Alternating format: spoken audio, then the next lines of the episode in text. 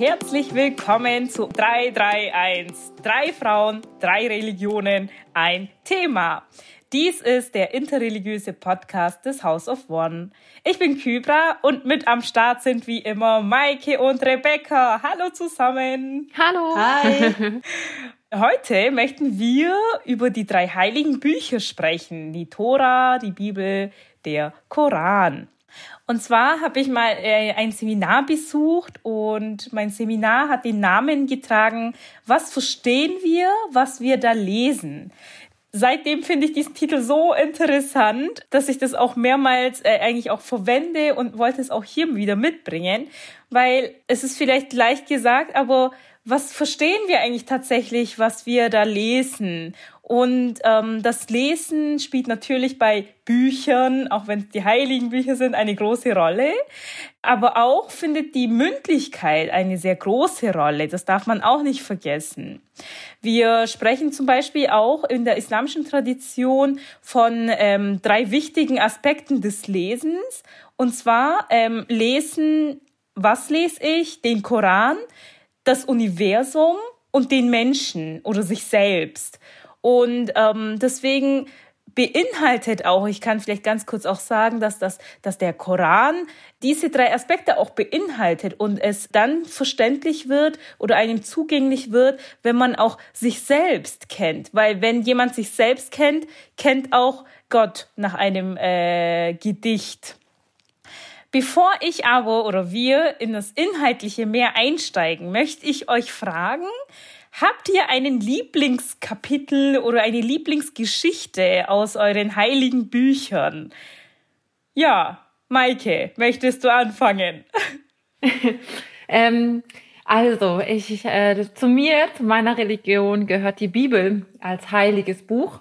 Ähm, wir haben nur eins ähm, und es gibt keine anderen Bücher neben der Bibel. Es gibt Gebetsbücher und so weiter, äh, Kommentare, aber die Bibel ist das heilige Buch, in dem wir ähm, unsere ja, die Geschichten finden von den Menschen, die mit Gott gegangen sind. Und ich habe echt eine lange Liste und weiß nicht, wo ich anfangen soll. Ich finde es irgendwie ehrlich gesagt total schwierig. Aber eine Geschichte, die mich nicht loslässt und nie loslässt, weil sie in ihrer Interpretation und in ihrem ja, Erschöpfungsreichtum einfach für mich nicht ärmer wird, sondern immer reicher, je länger ich mich mit ihr beschäftige, ist, ta, ta, ta, ta, jetzt werden alle enttäuscht sein, die Schöpfungsgeschichten.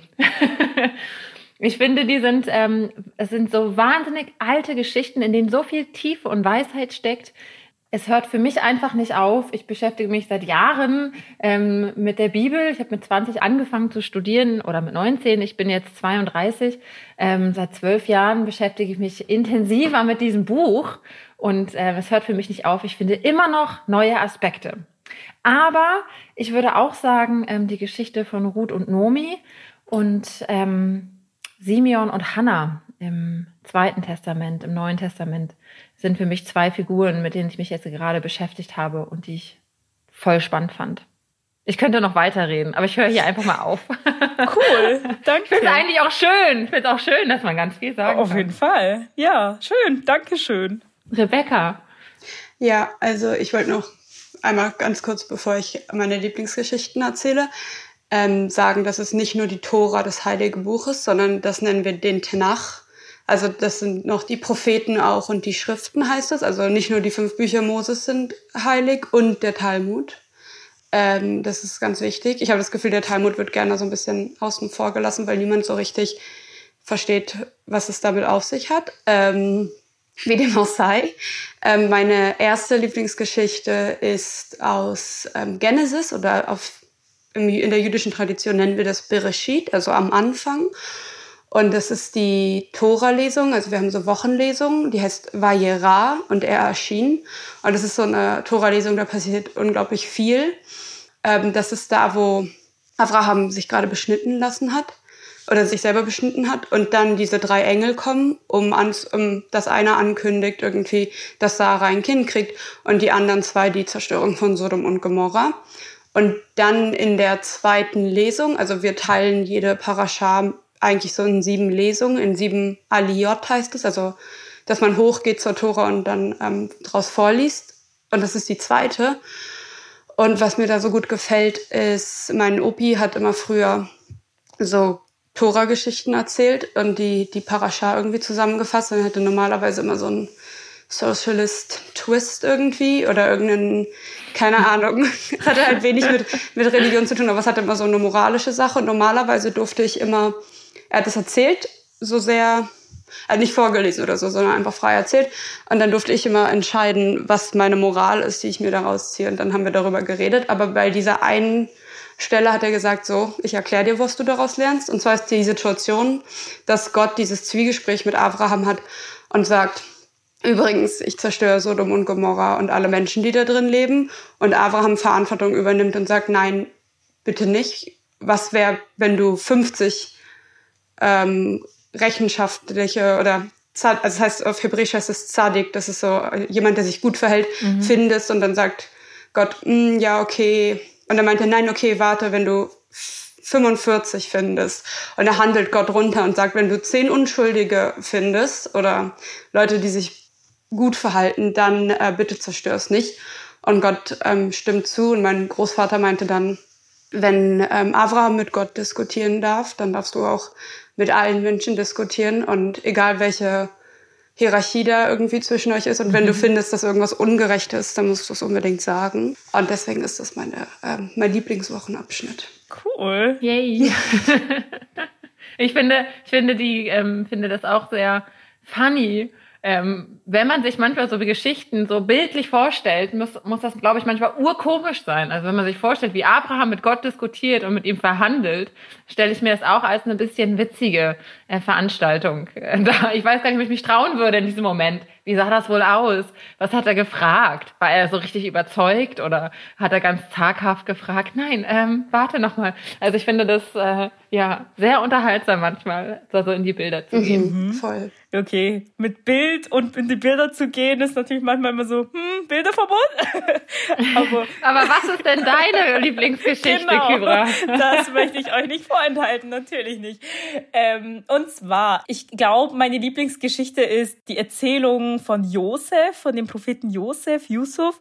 Zumal vielleicht auch, weil es die einzige äh, Geschichte ist, die chronologisch und nur in einer äh, in einem Kapitel vorkommt. Die anderen Prophetengeschichten, die kommen nicht äh, kompakt in einer Sure vor, sondern sind verteilt im ganzen Koran. Und die Yusuf-Sure, ähm, also Kapitel, ist quasi kompakt und in einem behaftet. Und was mich immer wieder aufs Neue so überrascht ist, ähm, Josef musste so viel auch leiden und seine Brüder, seine eigenen Brüder haben ihn so viel angetan und wo er dann später reich ist, mächtig ist ähm, und die Konfrontation mit seinen Brüdern bekommt, genau da sagt er, heute ähm, wird euch nichts zur Last kommen. Und dass diese Barmherzigkeit einfach so groß ist, das überrascht mich jedes Mal aufs Neue. Und ähm, genau, das ist, glaube ich, meine Lieblingsgeschichte. Aber dann habe ich auch natürlich andere äh, Lieblingskapiteln äh, oder ja Geschichten, wie du auch, äh, Maike, gesagt hast. Ähm, da, da kann man einfach viel mehr aufzählen. Abrahams Geschichte, Moses Geschichte, äh, Geburt äh, Jesus, ähm, das alles kommt auch im Koran vor. Und ähm, aber ja, genau, da, dafür müssen wir wahrscheinlich jedes Mal eine extra Folge machen, wenn wir alles so detailliert erklären wollen würden. Mhm. Aber wenn ihr euch nähere Informationen Informationen über diese Geschichten holen wollt, dann könnt ihr ja mal reinlesen. ja, genau. Ist es nicht eigentlich total interessant und super spannend, dass die so alt sind, die Geschichten ähm, und die Erzählungen, die in unseren heiligen Büchern stehen? Also viele teilen wir ja auch. Es ist ja voll spannend, mhm. dass wir irgendwie ganz viele Personen und Geschichten teilen und die ja. sind in, in, Details manchmal unterschiedlich oder haben dann doch einen anderen Namen, aber wir haben da doch viele Überschneidungen. Ähm, und ich finde es immer wieder so spannend, dass die Themen, die darin besprochen werden, dass die Menschen heute immer noch be beschäftigen und befassen. Also ganz tiefe Themen, mhm. die unser Zusammenleben ähm, beeinflussen. Also ähm, Zusammenhalt, ähm, ähm, Neu- und Aufbrechen, Veränderung, Hoffnung, Hass, Neid, irgendwie so die Themen, die das Zusammenleben von Menschen beeinflusst, werden da behandelt mhm. und fesseln uns heute noch immer. Und manchmal wirken die so knapp und so emotionslos geschrieben, finde ich. Aber wenn man so sich traut, mhm. richtig reinzugehen in die, in die Texte, ähm, mit, mit Aufmerksamkeit und Konzentration zu lesen, bin ich immer wieder überrascht, was da für geile Stories drin stehen. Äh, als du das gesagt hast, musste ich irgendwie an den äh, Hadith, an die Überlieferung denken.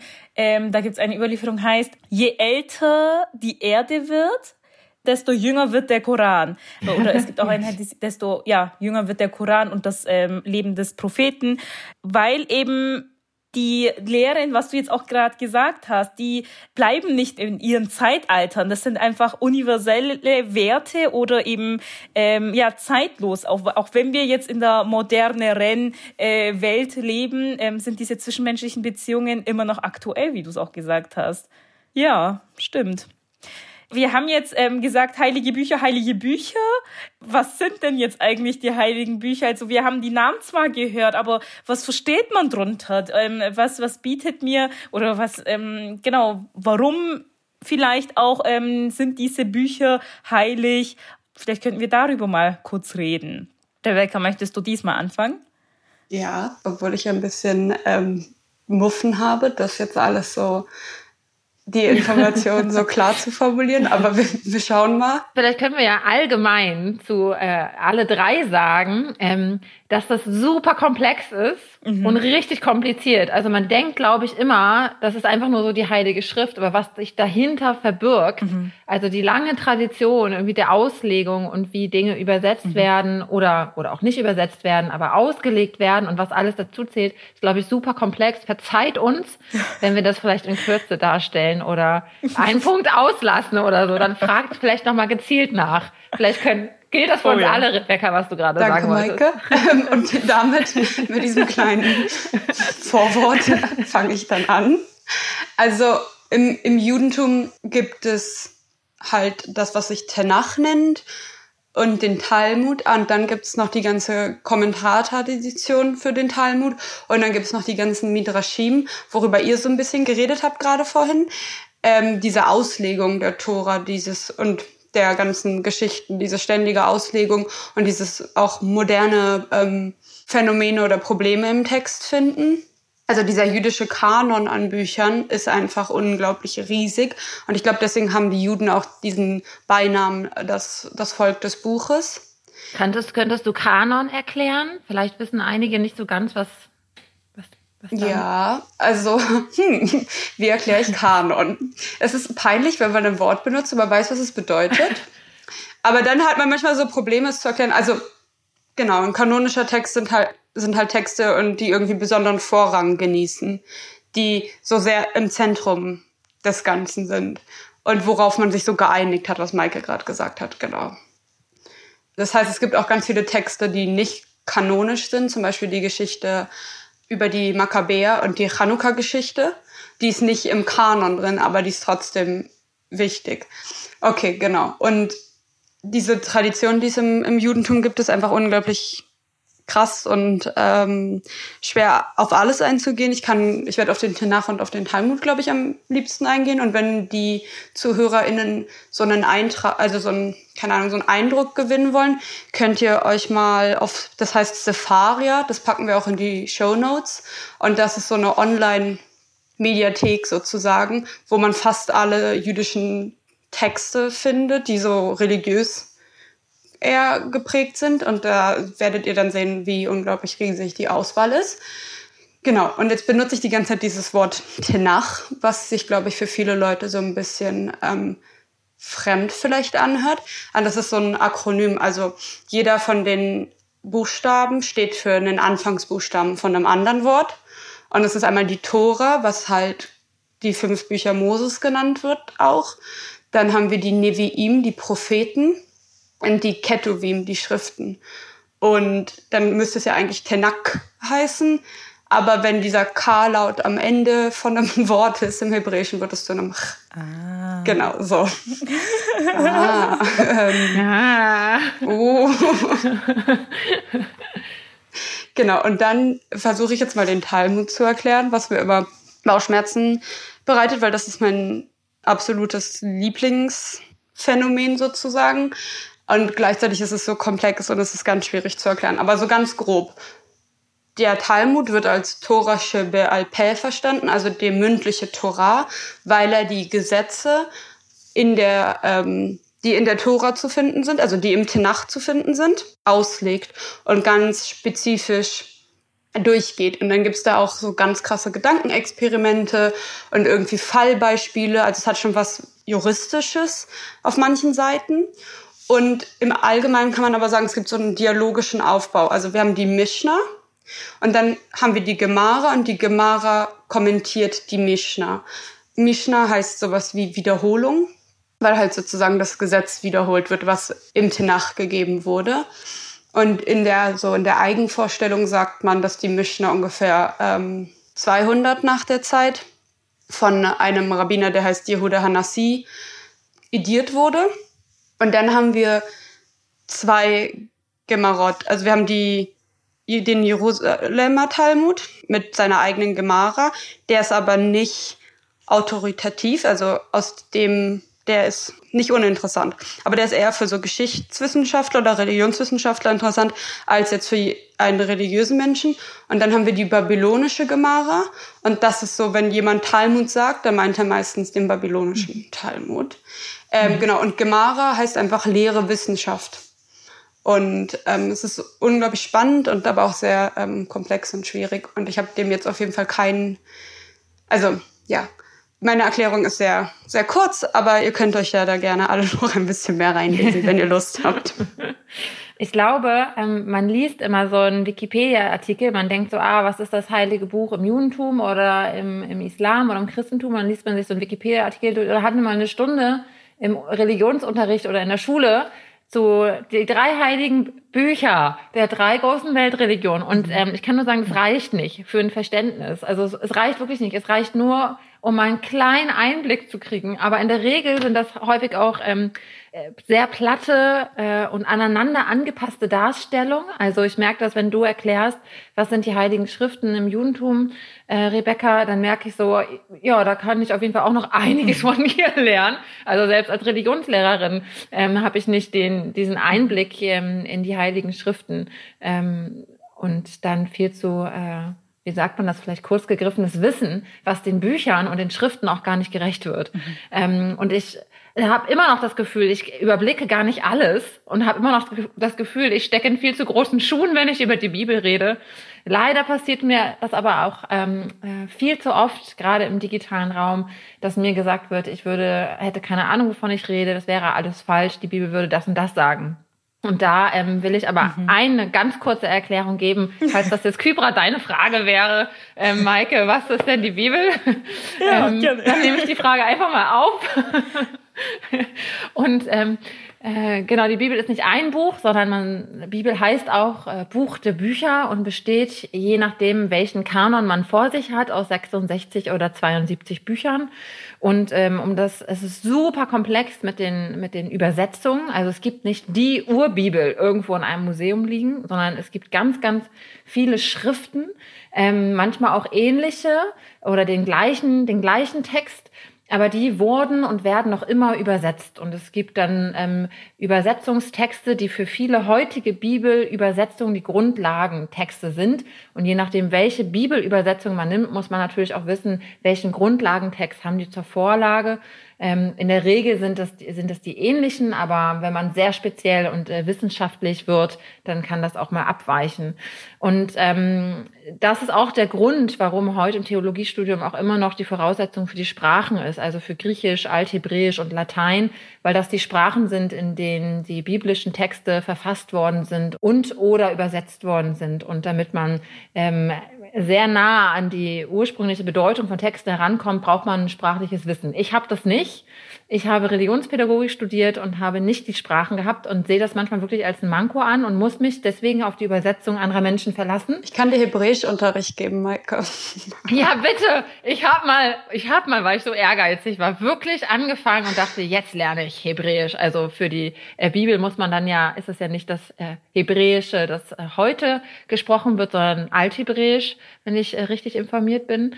Ähm, und ich habe das habe sofort, äh, wie sagt man das, gesagt, okay Leute, das mache ich irgendwann mal und gehe in eine Schule, aber ich kann mir das nie im Leben selber beibringen. Ja, und ähm, genau, zu den Übersetzungen. Also ich arbeite so, ich lege mir verschiedene Bibelübersetzungen nebeneinander. Die geläufigste Übersetzung, die Menschen heute äh, verwenden, ist die Luther-Übersetzung und selbst die Übersetzung von Martin Luther, da kann man mal eine andere spezielle Folge zu machen oder, oder ihr lest euch mal Posts auf meinem Profil durch. Ähm, auch die wird immer wieder revidiert weil auch, also das heißt, dass eine Übersetzung überarbeitet wird, um überhaupt an unsere Sprache heute irgendwie ein bisschen heranzukommen oder Fehler in Anführungsstrichen mhm. äh, auszubessern. Und das wird dann in Einleitungstexten immer erklärt, warum gab es da eine ähm, revidierte Fassung. Ähm, ich arbeite sehr gerne mit der äh, Bibel in gerechter Sprache, die sogenannte BIX. Das ist äh, eine Bibelübersetzung, an dem mehrheitlich Frauen übersetzt, die Bibel übersetzt haben und damit im Anspruch ähm, ähm, an Gerechtigkeit, soziale und Geschlechtergerechtigkeit. Denn es gibt in Übersetzung, jede Übersetzung ist Interpretation.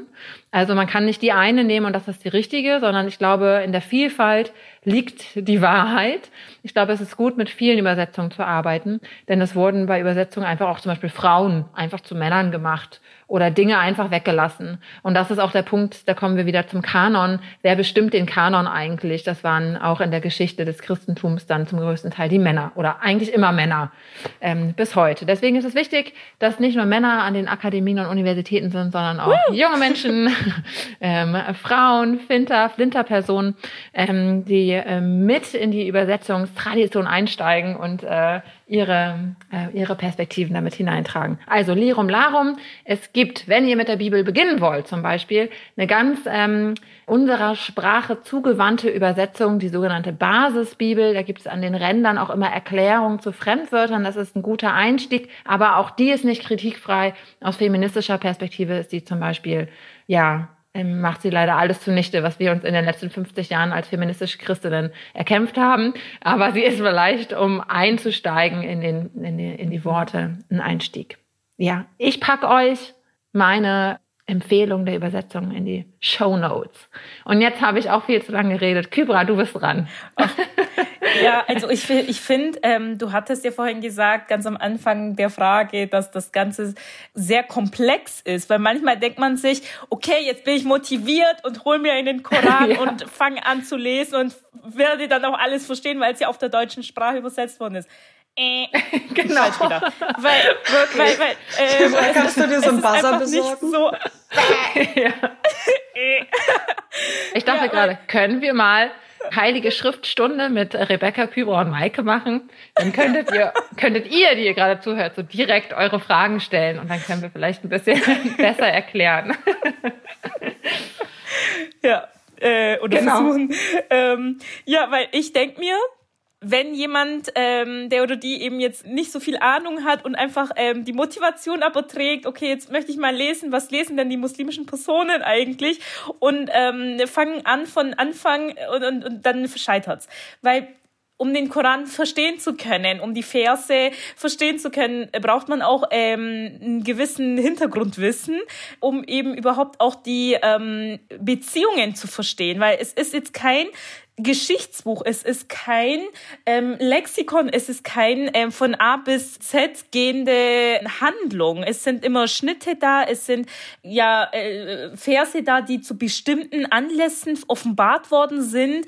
Ähm, es sind Verse da, die eben äh, sich konkret auf, auf Sachverhalte beziehen und auch dabei belassen werden. Also es ist dann quasi nur, weil der Koran das anspricht oder dafür die äh, Genehmigung gibt, heißt es zum Beispiel nicht, dass es auch gefördert unbedingt wird. Und warum ist das so? Weil der Koran eine Offenbarungsdauer von 23 Jahren hatte. Es ist quasi nicht so ähm, von heute auf morgen irgendwie vom Himmel runtergefallen. Ja. Zack, ähm, hier habt ihr den Koran und lest jetzt mal rein und schaut mal, was ihr versteht. So, so war es eben nicht. Und wenn, wenn wir vom Koran sprechen, dann heißt es auch rezitieren, das zu rezitierende oder die Lesung eben. Ich meinte ja ganz am Anfang, dass das Mündliche auch eine sehr große Rolle spielt, weil, weil der Koran zuerst mündlich offenbart worden ist. Für uns ist eben auch Koran das Wort Gottes, ähm, das eben durch den Erzengel Gabriel überliefert worden ist an den Propheten Mohammed.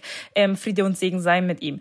Und er hat quasi eben diese Offenbarungen empfangen und dann auch eben in 23 Jahren in Schnittweise und da gab es eben manchmal Situationen, wo er nicht weiter wusste und auf einen Vers, auf eine Offenbarung gewartet hat. Und in dieser Offenbarung stand halt, wie er agieren sollte. Deswegen ist es meiner Meinung nach auch nicht falsch zu sagen, dass der Prophet quasi den Koran auch irgendwie verkörperlicht. Also ähm, jetzt natürlich metaphorisch gesehen, aber er hat quasi ähm, sich so behalten oder verhalten, wie eben der, der Koran in dem Fall Gott eben es ihm gesagt hat. Und, und ähm, er hat uns das Ganze vorgemacht. Im Koran kann ich zum Beispiel lesen, ich soll fünfmal am Tag eben beten.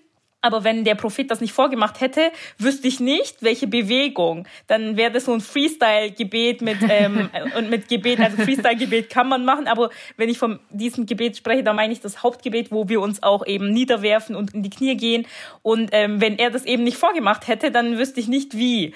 Und deswegen gibt es auch so eins zu eins. Für uns ähm, ist er quasi ein Mensch, kein, kein, äh, keine heilige Person gewesen, aber er ist, er spielt quasi eine große Rolle beim Verständnis des Korans. Deswegen ähm, ziehen wir auch als zweite Quelle, äh, was sehr wichtig ist, ähm, die Sunna, die Tradition. Eben, da zählt eben die Überlieferung des Propheten und sein Verhalten, was er gesagt hat, wozu er sich nicht geäußert hat.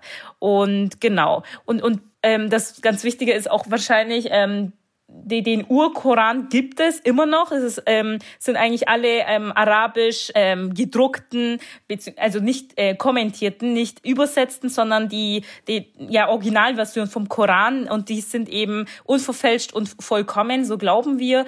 Und ähm, die sind auch überall gleich. Also was weiß ich mit überall, überall auf der Welt äh, findet man den ein und denselben Koran. Wenn ich eine Übersetzung wünsche, dann gibt's die natürlich auch auf Deutsch, Türkisch, Englisch, alles, alle möglichen Sprachen eigentlich. Aber da auch nochmal den Hinweis, was Maike gesagt hat, alle Übersetzungen sind ähm, Interpretationen. Genau, und da fällt mir auch nochmal ein, ein Vers ein, und zwar jetzt nicht wortwörtlich, aber sinngemäß, da, da kommt auch nochmal vor, dass eben ähm, Gott den Propheten Mohammed ähm, herabgesandt ähm, oder erschaffen hat, als Gesandten sich ausgewählt hat und ähm, dass er quasi das Buch in Abschnitten herabgesandt hat und genau so wie er auch die Bücher davor ähm, herabgesandt hat und mit die Bücher davor, ich glaube, das hatten wir auch mal in einer anderen Folge, die ähm, das Judentum und das Christentum werden als Ahl Kitab, die Leute des Buches äh, angesehen und und da ist nochmal so ein Verweis auf auf ähm, die Evangelien und und die Tora. Darf ich ganz kurz eine Frage stellen, Kybra? Ja, natürlich. Ähm, ich habe mal gelernt und ich weiß gar nicht wo, deswegen will ich das jetzt ganz kurz so mit dir. Ja. Du bist jetzt meine Autorität, die mir sagt, ob das stimmt. Ich habe mal gehört, dass es diese, dass es diese Tradition gibt, im Islam zu sagen, dass Mohammed gar nicht selber lesen und schreiben konnte, um irgendwie zu, also um wirklich klar zu machen, dass das Gottes Wort ist und nicht, dass er nichts damit zu tun hatte, in so, sozusagen als kreativer eigener Autor.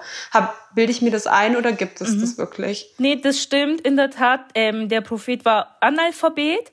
Und, und er hat, ähm, weil ihm wurde auch vorgeworfen, dass er quasi schon, ähm, bevor er die Offenbarung erhalten hat, sich von der Tora oder von der Bibel was abgeschaut hat und jetzt versucht, etwas Neues auf die Welt zu bringen und zu behaupten, das kommt auch von Gott. Und genau im, im Koran steht auch ausdrücklich nochmal drin, dass eben äh, Gott ihm das Ganze beigebracht hat und er ja nicht eigentlich von Marias Erzählung, von Moses Erzählung, von Josefs Erzählung wissen könnte, weil er damals A nicht gelebt hat oder eben dieses Wissen einfach einfach nicht hat. Und da, also wird, wird es auch koranisch nochmal belegt eigentlich. Ja, aber danke, dass du es ähm, angesprochen hast, Rebecca. Voll interessant, weil man erkennt daran ja total Vielfalt und ähm, Unterschiede auch in den Heiligen Schriften. Mhm. Ähm, bei ähm, uns ist es ganz wichtig zu sagen, dass es nicht das äh, Wort für Wort gesprochene Wort Gottes ist, sondern dass es immer Menschen waren, die Gottes Wort empfangen haben. Ähm, mhm. Und das wurde auch weitergegeben. Ähm, so hat es oft begonnen und ähm, wurde erst Jahrzehnte, also eigentlich war die waren die Evangelisten, die das dann 30, 40 oder 50 oder 60 Jahre später aufgeschrieben, also verschriftlich haben, brandaktuell für die damalige Zeit. Ähm, wir müssen nämlich wissen, wie, wie wurden eigentlich Schriften verfasst und ähm, wie ist mit geschriebenen Texten zu der Zeit umgegangen, ganz anders als heute. Ähm, aber auch bei uns spielt die, ähm, die äh, mündliche Weitergabe ähm, eine große Rolle, weil das die Basis war, bevor die Texte überhaupt aufgeschrieben worden sind, ja. Mhm. Aber ähm, mhm ich äh, erinnere oder ich höre ganz oft, also ich habe ganz oft in der Schule gehört, vielleicht kennt ihr das auch, ähm, oder auch online oder von Menschen, die Religion sehr fern stehen, ja, ich kann das gar nicht alles glauben. Da hat sich mal jemand hingesetzt und hat das mal alles aufgeschrieben. Mhm. Und ich glaube, das würde einfach nie jemand sagen, ähm, der oder die sich mit den heiligen Schriften befasst hat, weil es ist ehrlich, ich glaube, unmöglich, sich an einen Schreibtisch zu setzen und all das aufzuschreiben. Das, das funktioniert nicht. Und, und da merke ich, dass es eine große äh, Wissenslücke und Bildungslücke gegenüber diesen Texten gibt. Ähm, und vielleicht auch ähm, so eine schlechte Öffentlichkeitsarbeit von äh, uns, an die Menschen, die äh, nicht gläubig sind, wie begeistert wir von den Texten sind. Wie soll man das auch jemandem erzählen? Ähm, obwohl ich ganz viele Leute habe bei mir im Studium, die nicht gläubig sind und die sich ja auch mit den Texten auseinandersetzen. Und ich auch viele äh, ReligionswissenschaftlerInnen kenne, die ähm, atheistisch, agnostisch sind ja. und die ja schon irgendwie eine Faszination für diese Bücher haben. Und ich finde es ganz ehrlich, Leute, selbst wenn ihr denkt, da haben sich irgendwie mehrere Leute oder ein Mensch hingeschrieben, hingesetzt und die geschrieben, es ist einfach, diese Vielfalt ist einfach unglaublich und vor allen Dingen, wenn man es dann mal in den Originaltexten auch liest, äh, die, die Poesie einfach, also die, mhm. das Niveau sozusagen der Sprache ist einfach faszinierend und man kann sich damit auch komplett literaturwissenschaftlich auseinandersetzen. Und ich finde es halt auch, wie Maike, ja. total schade, wenn es dann einfach so so zur Seite, so, ja, dieser religiöse ja. Quatsch sozusagen. Genau, und auch was, was halt Kybra sagt, nicht alles, was da drin steht, wird heute auch noch so praktiziert. Und wir haben alle Auslegungstraditionen. Und ich, ich mag das nämlich immer nicht, wenn mhm. Leute so sind, so, dann öffnen mhm. die irgendwo die Seite und sagen, glaubst du daran? Und dann sage ich halt immer, bei uns gibt es diesen, gibt's diesen Spruch halt, ähm, dass die Tora, die, ähm, Tor, wenn ich Tora sage, tatsächlich meine ich nicht nur das Buch, sondern ich meine alles, weil das Tora heißt die Lehre. Mhm. Also unsere jüdische Lehre spricht die Sprache des Menschen. Das heißt, wir glauben an göttliche mhm. Inspiration und viele Leute werden auch sagen, dass es genau zu Moses am Sinai gegeben wurde, aber dass es trotzdem halt in einer menschlichen Sprache niedergelegt wurde. Und auch ganz wichtig, nicht jeder Jude glaubt, dass es irgendwie am Sinai direkt Moses gegeben wird, sondern es gibt auch sehr viele Leute, die das halt so kritisch-historisch eher betrachten. Aber genau, ich wollte nur ganz kurz einmal so die ähm, AtheistInnen, mhm. ähm, I don't know, so mhm. beschützen oder sagen, dass es auch Leute gibt, die sich dafür interessieren, die nicht gläubig sind. Genau, auf die gibt es auf jeden Fall, aber das bleibt dann so universitär und akademisch verhaftet. Also mhm. wie kommt die Begeisterung denn dann so zu den Menschen, äh, mit denen wir sonst in unserer äh, in unserem Alltag zu tun haben? Also damit will ich nicht das sagen, ist dein Job. dass ihr jetzt ja genau, das ist unser Job, weil wir diesen Podcast machen. Ach so, okay, verdammt.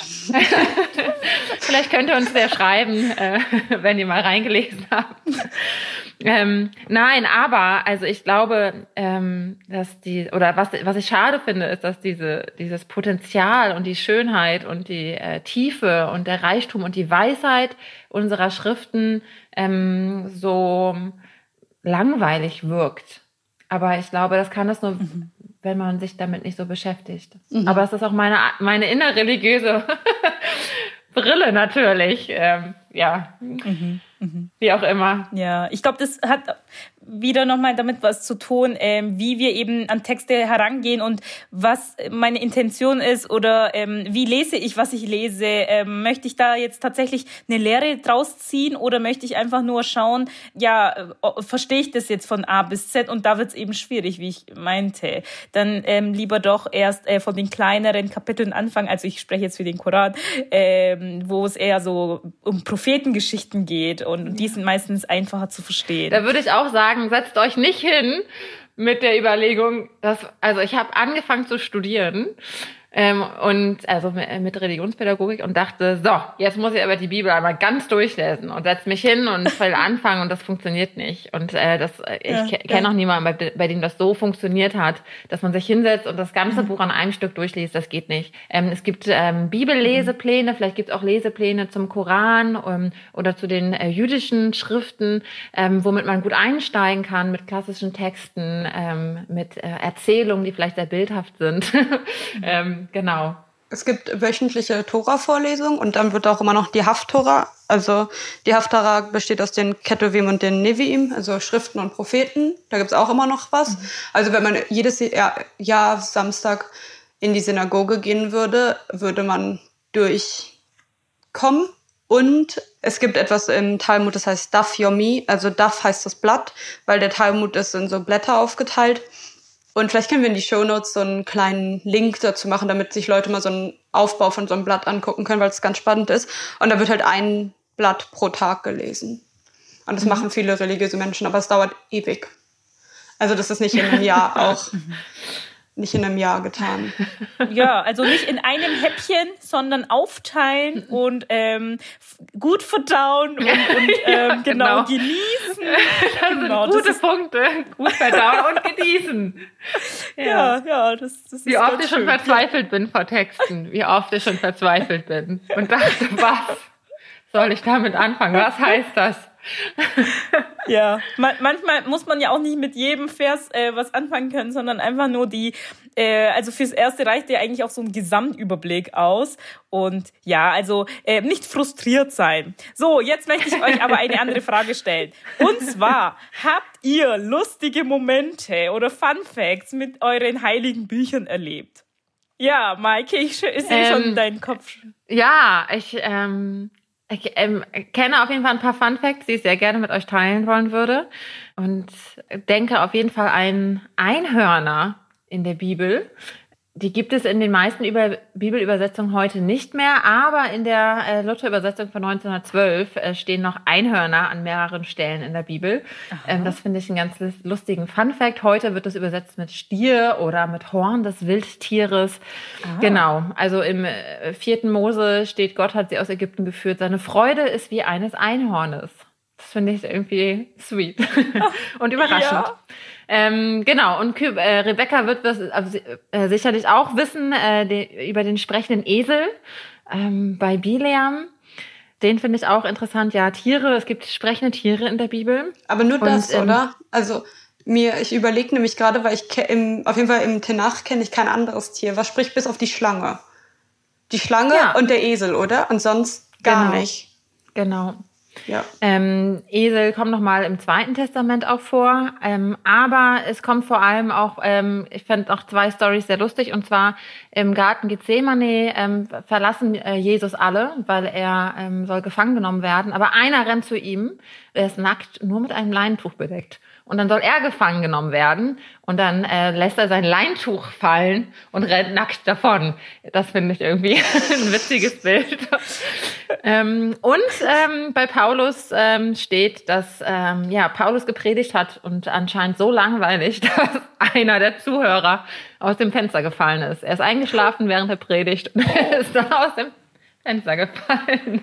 Also es gibt schon lustige Geschichten. Ich glaube, man kann die eine oder andere Geschichte wirklich ähm, sich auch äh, funny vorstellen. Ja. Was gibt's bei euch?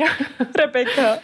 Ähm, ja, ich weiß nicht, mir ist jetzt irgendwie so kein richtiger super Fun Fact eingefallen. Ich weiß gar nicht warum oder, aber ich finde, also auf jeden Fall Talmud lesen ist einfach so absurd ab und an. Also es gibt so eine Geschichte, wo auf einmal es von fliegenden Gurken gesprochen wird und man sich so fragt, und ich, äh, ich begreife auch bis jetzt heute nicht so richtig, was es damit auf sich hat, aber da gibt es halt so richtig surreale Momente auf einmal. Oder es gibt eine Geschichte im Jerusalmi, wo eine mhm. Frau slash äh, Magierin slash Hexe in so einem Tisch gefangen ist mhm. und aus diesem Tisch rausgeholt wird. Und also es geht ins super Fantastische, weil, und das Schade ist halt, dass ähm, in so sehr konservativen Yeshivot, also so Talmudschulen, werden oft nur die Halacha, nur die Religionsgesetze gelesen. Aber dieser Schatz an ähm, Agadot heißt es, also an so narrativen Geschichten im Talmud, mhm. ist auf jeden Fall, ähm, entzückt mich jedes Mal und äh, bringt mich auch teilweise echt zum Lachen. Also das ist, ja, ich glaube, der Talmud wird oft so ein bisschen zur, so beiseite gepackt oder man hat irgendwie so zu große Angst davor. Aber allein sich einfach mal so die ganzen Geschichten anzugucken, die da drin sind, das ist schon auch wirklich amüsant. Das ist gar nicht so trocken, wie man denkt. Mhm. Auf jeden Fall. Ach, cool. Meine Anekdote ist eher ähm, nicht innerhalb vom Koran, sondern mit, hat mit dem Koran was zu tun. Und zwar, ich bin im Projekt von Meet Respect involviert. Dazu kann ich vielleicht in einer anderen Folge mehr erzählen. Und ähm, da gehen wir eben jüdisch-muslimisch in äh, Schulklassen und ähm, es ist so ein Antisemitismusarbeit und, und genau da zeigen wir oder ähm, zeigen wir unsere Gemeinsamkeiten und Unterschiede. Und dann ging es einmal äh, über äh, ja Moses und die Propheten ähm, in den Religionen und dass Moses eben eben äh, in der jüdischen Tradition verankert ist. Und die Klassen sind auch ähm, durchmischt und meistens auch äh, mehrheitlich muslimisch. Und da war ein muslimisches Kind, hat sich dann sofort zu Wort gemeldet und war sehr schockiert äh, über die Aussage, dass Moses zu der jüdischen Tradition gehört und meinte, hä, Moses war doch Moslem und ähm, nicht jüdisch und und ähm, war auch total überzeugt von seiner Meinung und ich musste dann einfach schmunzeln und und äh, ja grinsen, weil ähm, ich wusste, was was was das Kind einfach meinte, ähm, weil im Koran werden ähm, zum Beispiel Adam, Noah, äh, Moses, Jesus, alle Propheten als Muslime ähm, quasi tituliert und äh, mit Moslem ist hier nicht äh, gemeint den Islam zugehörig, sondern Gott unterwürfig. Und das das war so, so das Kind hat das natürlich nicht gewusst und verwechselt und dachte die die ganzen Figuren, die im Koran vorkommen, sind alle äh, muslimisch ähm, und aus dem äh, Islam quasi, äh, der Religion äh, entstammt. Und, und das war dann einfach so, so ein komisches Erlebnis für mich, weil ja, man, man ähm, beansprucht gerne dann äh, Figuren, die in den drei Religionen vorkommen, für sich selbst und, und ähm, möchte dann irgendwie, ja, dass, dass diese Figuren ähm, nur in der Art und Weise erscheinen, die man auch kennt oder von einem eigenen äh, heiligen Buch gelesen hat. Aber so ist es eben ja nicht. Das hattest du ja, Maike, auch ganz am Anfang angesprochen, dass manche ähm, Details sich auch ändern können oder anders sein können. Und das ist auch, da ist äh, natürlich auch die Offenheit wichtig, zu sagen, okay, koranisch ist es so und biblisch oder ähm, im, im Tenachisch, sagt man wahrscheinlich, mhm, ja. ist es so Genau. Wenn ich mir was wünschen könnte, also vielleicht hat irgendjemand von euch äh, ZuhörerInnen da draußen ja Lust, auf eine Website ähm, Witziges in den heiligen Schriften. Ähm, ich hätte da wirklich, also ich, ich liebe, also ich mag ja auch Unterhaltung ihr, und äh, ihr habt uns hoffentlich auch schon ähm, als witzig, äh, ähm, fröhliche, freudige ähm, Personen kennengelernt. Und ähm, ich freue mich immer darüber, wenn es etwas auch in den Heiligen Schriften gibt. Vielleicht hat ja jemand mal Lust, das zu sammeln und aufzuschreiben. Ja, und als letzte Frage, wie geht man mit heiligen Büchern eigentlich um? Wenn, wenn eine Person, die ähm, nicht eben zum Beispiel ähm, muslimisch ist, aber mit dem Koran sich beschäftigen möchte, okay, die Frage hat sich jetzt an mich selber gewandt, aber an, an, an euch jetzt, ähm, wie, wie, wie, worauf müssen Sie aufpassen oder gibt es Sachen, worauf man aufpassen müsste oder sollte? Ähm, könnt ihr da nochmal was ähm, mitgeben? Ja, also wenn ich jetzt die Tora in so einer Übersetzung als Buch habe, also die, den Tenach irgendwie in mehreren Büchern von mir liegen habe, dann geht man halt damit um, wie man mit Büchern umgeht, meiner Meinung nach. Also irgendwie nicht wegschmeißen, weiß ich nicht was. Aber ähm, das eigentlich Heilige ist die Roll, sind diese Rollen, mhm. die man in der Synagoge hat. Und die sind tatsächlich so heilig, die kriegen so Mäntel auch angezogen und diese Mäntel sind super schön verziert und dann haben sie sogar noch so Kronen und wenn sie ausgelegt werden, also es gibt so ganz viele Sachen, die man damit nicht machen darf und vor allen Dingen darf man sie nicht mal mit dem Finger anfassen, mhm. sondern man hat so ein silbernes, goldenes, wie auch immer, also ein Metall meistens, Ding, das sieht aus wie so eine kleine Hand, womit man liest und man fässt sie nicht mit der eigenen Haut an. Und wenn man jetzt aber zum Beispiel irgendwie, wenn ich jetzt ein normales gebundenes Buch hätte und ich würde gerade irgendwie den Talmud, also eine bestimmt, ein bestimmtes Buch aus dem Talmud lesen ähm, und es würde mir runterfallen, dann würde ich es halt aufheben und küssen und mhm. halt äh, wieder auf den Tisch legen. Und es gibt halt auch Leute, die vor und nach dem Studium halt eine bestimmte ähm, Benediktion, also so einen Segenspruch rezitieren. Mhm. Maike. Ich würde vielleicht noch, ähm, also das könnte ich auch so unterstützen und er würde dem zustimmen, ähm, immer angewandt dann auf die äh, christliche Perspektive vielleicht, ähm, würde aber noch den Punkt hinzugeben, äh, dass fürs Lesen Wissen wichtig ist und ich glaube, dass das Lesen in Gemeinschaft unglaublich viel bringen kann. Also mhm. Vielleicht klingt so ein Bibelkreis erstmal wahnsinnig langweilig und man denkt, oh, da sitzen alle mit langen Röcken und Birkenstockschuhen und da sitzt jemand mit einer Gitarre und es wird irgendwie ein peinliches Kirchenlied am Anfang gesungen. Aber ich kann, also kann euch nur ermutigen, wenn ihr euch dafür interessiert. Ich glaube, das Lesen und Sprechen über Texte in Gemeinschaft ist ähm, wahnsinnig bereichernd. Und es gibt auch ganz viele tolle Angebote, auch digitale Zoom-Formate in unseren pandemischen Corona-Zeiten. Ähm, das ja, macht mir immer richtig viel Spaß, die mhm. Interpretation, Sichtweisen, die Gedanken der anderen zu hören. Es gibt auch ganz viele tolle Methoden, ähm, auch künstlerisch, ähm, in Richtung Theater, ähm, emotionsmäßig. Da gibt es ganz viele tolle Ansätze. Mhm. Das würde ich euch noch so als kleines mhm. Häppchen mitgeben.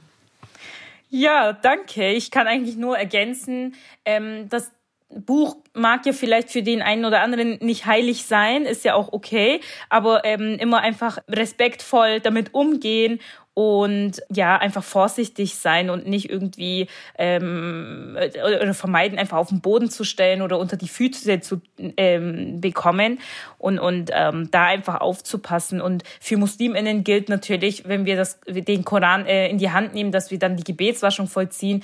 Aber ähm, das ähm, ist natürlich jetzt äh, nur an MuslimInnen gerichtet. Ähm, genau. Ja, einfach mutig sein, einmal äh, aufschlagen, schauen, ob man vorankommt, aber ja, solche Gespräche, was jetzt Maike angesprochen hat, finde ich auch sehr wichtig, weil dann kommen nochmal Gedanken und, und Assoziationen von, von dem Kreis und das bringt, finde ich, auch immer sehr viel weiter. Cool, vielen lieben Dank. Das war auch schon die Folge 18 von 331. Drei Frauen, drei Religionen, ein Thema. Wenn ihr noch Fragen oder Feedback habt, dann schreibt uns das gerne auch an 331 podcast at house-of-one.org. Und seid natürlich auch gespannt auf die nächste Folge, denn in der nächsten Folge werden wir über Berlin sprechen und über das Leben in Berlin. Genau, genauer gesagt möchte ich als gebürtige Berlinerin über so das religiöse Leben und die religiöse Landschaft in Berlin ähm, reden. Und das wird bestimmt nochmal ein anderer Blick, den ihr gar nicht auf Berlin so habt. Also seid gespannt. Ich freue mich. Bis zum nächsten Mal. Tschüss. Ciao. Tschüss.